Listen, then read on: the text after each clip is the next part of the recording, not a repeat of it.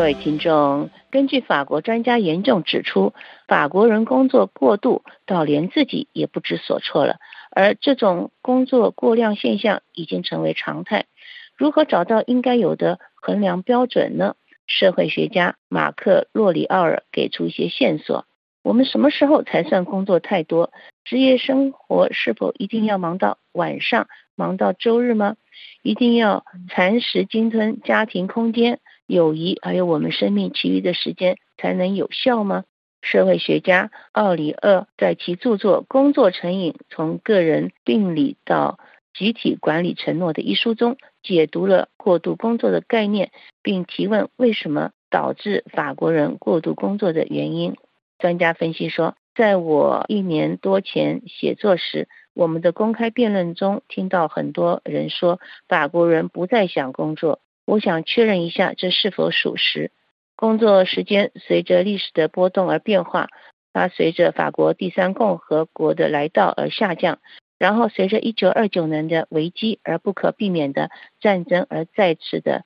增加工作时间。此后也再次的继续增加，直到一九五一年重建结束，然后又逐渐的减少，直到二零零三年左右。那么哪些法国人工作过度呢？他指出，首先是农民平均每周工作五十八点四个小时，和那些手工艺业者以及商业领袖工作五十个小时，高级管理人员和知识分子四十三个小时。法国妇女尤其受到这种现象的影响，因为他们当中许多人从事护理和照顾人的行业，例如教育工作，还有家庭帮助等等。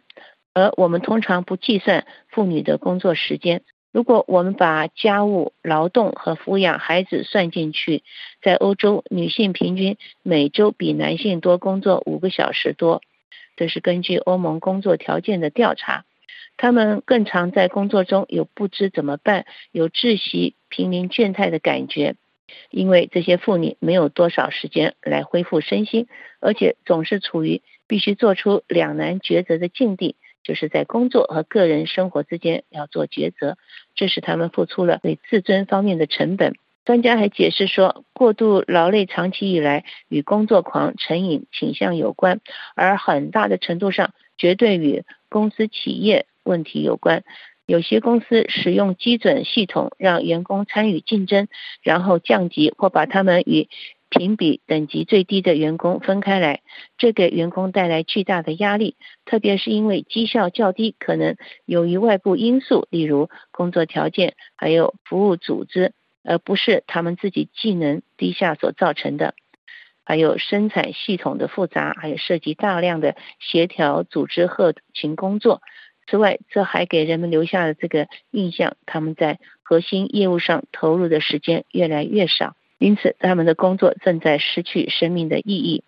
马克·奥里洛指出，当我们劝告过度工作者放手时，这让他们感到极度的内疚。当他们一天当中所有的一切都是在推动他们去抓住掌控时，在法国的职场上有一种让员工处于竞争当中的做法。而这最终也涉及到员工的声誉，让员工必须表明自己对工作的委身和参与。奥利奥尔指出，过度工作的激情往往源于我们周围人的偏见，首先是受我们父母的影响，然后是学校，然后是公司企业，他们是一个接着一个的来影响我们，然后我们带到职场当中。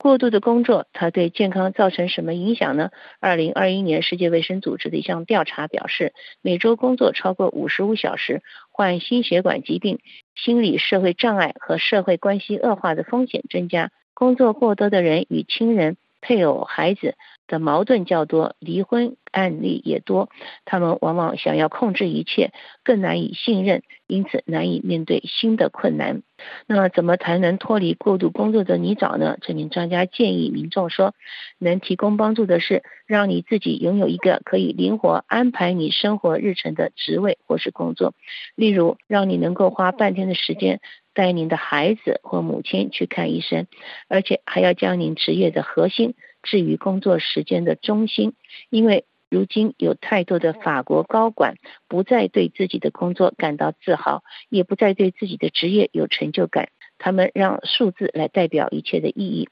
所以，我想告诉大家，你可以努力工作，同时也要让自己因工作而感到快乐。各位听众，以上节目是由珍妮特为您主持的，感谢我们的法国同事苏菲亚的技术合作，同时更感谢您忠实的收听。我们下次节目再会。